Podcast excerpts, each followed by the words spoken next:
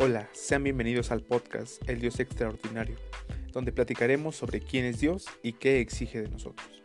Dirigido a aquellos jóvenes apasionados por la palabra de Dios, que buscan nutrir su vida espiritual y anhelan vivir en su voluntad. Esto es El Dios Extraordinario. ¿Qué onda amigos? ¿Cómo están? Espero en Dios que bendecidos. Hace algunos días tuve la oportunidad de participar en una transmisión en vivo por Facebook y hoy quiero compartirles esta porción de la palabra de la cual estoy seguro que es para ti. Dispón tu corazón y presta atención unos minutos. La palabra de Dios nos habla en Lucas 9:23, parafraseando, si alguno quiere seguir a Jesús, niegues a sí mismo, tome su cruz y sígale. Y en el versículo 62 nos habla que poniendo la mano en el arado, en el trabajo, y aquel que quiera mirar atrás no es apto para el reino de Dios, el que inició predicando Jesús. Estos versículos nos hablan de características que debían de tener los que querían seguir a Jesús. Y estas son una entrega total a Cristo, donde no hay privilegios, solamente hay dificultades. Y la prioridad siempre es el reino de Dios. Una relación con Jesús requiere una devoción total, superior y exclusiva. Jesús dejaba en claro que si lo seguías abandonas todo, quedarte sin hogar, no despedirte de tu familia, dejar atrás tus deseos, tus necesidades. Y ahora, ¿qué hay de nosotros? Ponte en el lugar de aquellos jóvenes. Tú que quieres servir, que estás en el ministerio o que tiene el deseo de apoyar en alguna área. ¿Y si te dijera eso a ti? Y aquí viene una peligrosa verdad. Debemos renunciar a todo lo que tenemos para seguir a Jesús. Amarlo sobre todas las cosas aún las relaciones más queridas.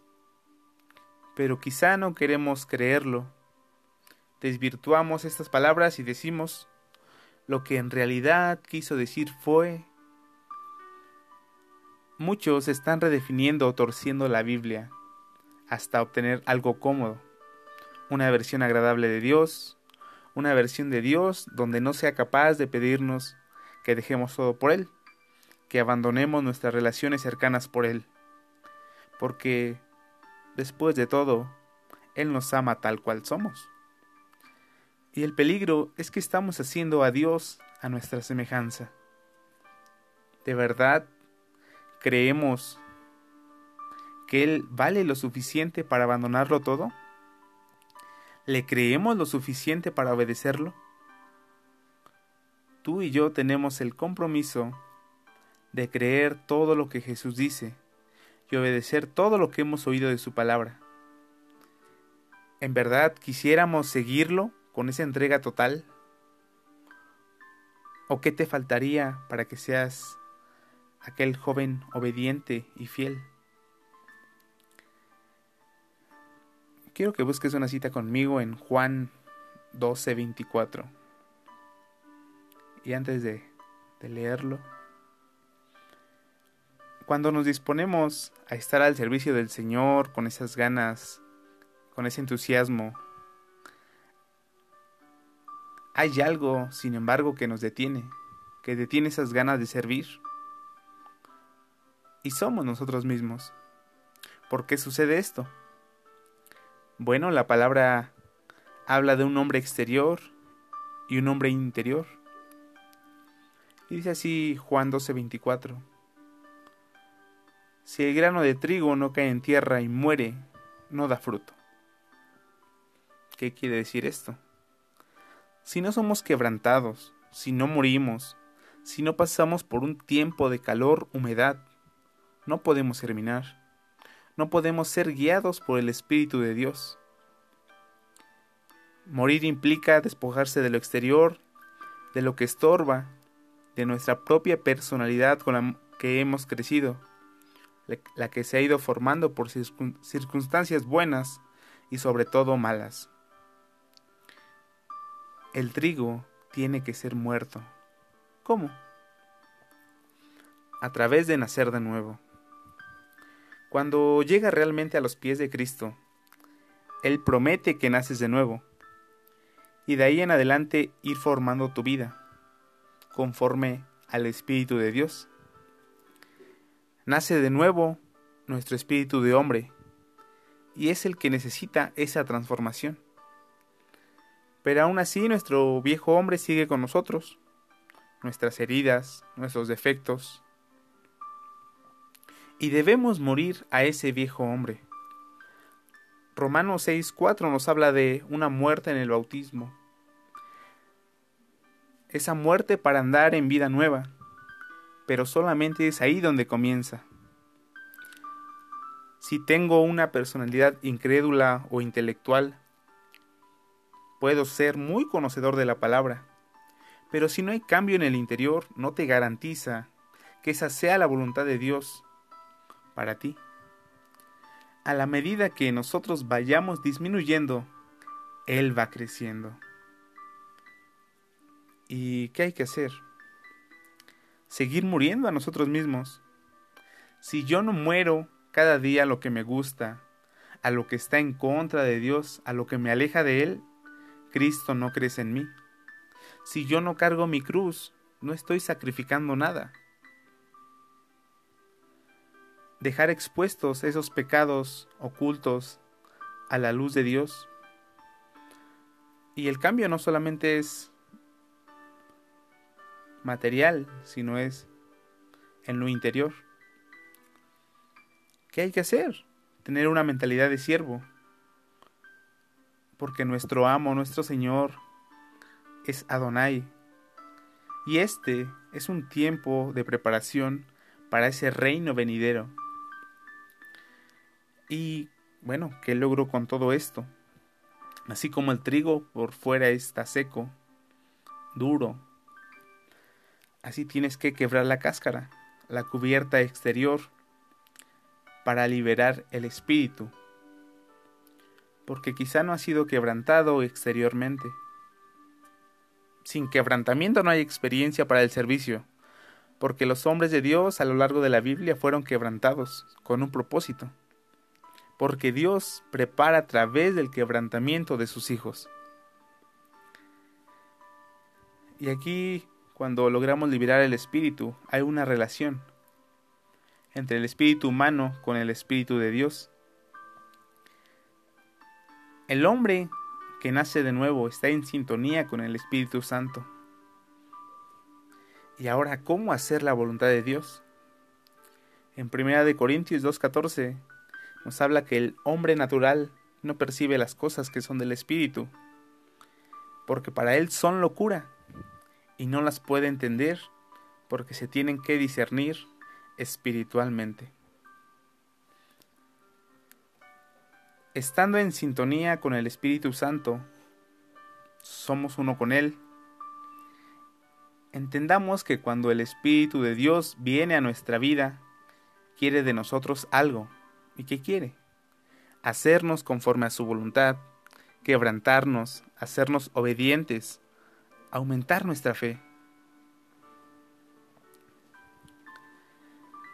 tienes que saber que a unas personas quizá Dios ya, ya hizo la transformación, pero hay muchas que no. Hay muchas personas que hacen falta ser alcanzadas por el Evangelio. Hay personas que están siendo presionadas por un hombre exterior, que hay una necesidad de transformación, que necesitan ser liberados y que necesitan sobre todo la salvación. Ser libres de situaciones difíciles, de heridas, de problemas. Y el quebrantamiento es a base de la predicación del Evangelio. Ahora en, en este momento, escucha esto para ti. El Señor no quiere que llegues perfecto a Él ¿Cuánto ofreciste por tu salvación? Bueno, si eres creyente. Nada, más que una vida llena de pecado, llena de problemas. Y lo que vamos a ofrecer a sus pies es todo lo peor, y aún así, Él la recibe como si fuera una ofrenda. Él lo quema y lo destruye.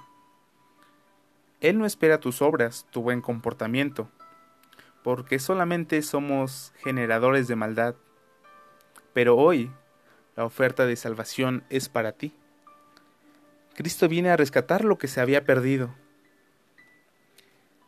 Aquello que necesita ser transformado, liberado, porque el Evangelio tiene el poder de transformar vidas. Y ahora, hay una pregunta personal. ¿Qué hay en mí que me impide ser libre? ¿De qué me tengo que liberar? No pases más tiempo con aquello que te tiene atado. El quebrantamiento tiene que llegar hoy a tu vida y que puedas decir, Señor, ya no quiero esto. Quiero dejar esto atrás. Esta parte de mi personalidad te la entrego, Señor. Y no solamente hoy, sino es una entrega continua, todos los días. Porque el Evangelio es movimiento, es creer, es obedecer, es tener disposición. ¿Y qué puede hacer? Adoración. Darle lo mejor al Señor desde lo profundo de mi ser. Porque Dios busca tu corazón para hacer habitación, para hacer tabernáculo para que Él pueda habitar en ti, para que el Espíritu Santo pueda hacer la obra en ti.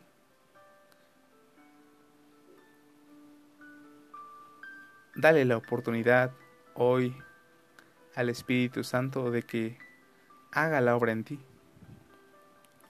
Porque nuestro Dios es soberano, está en control.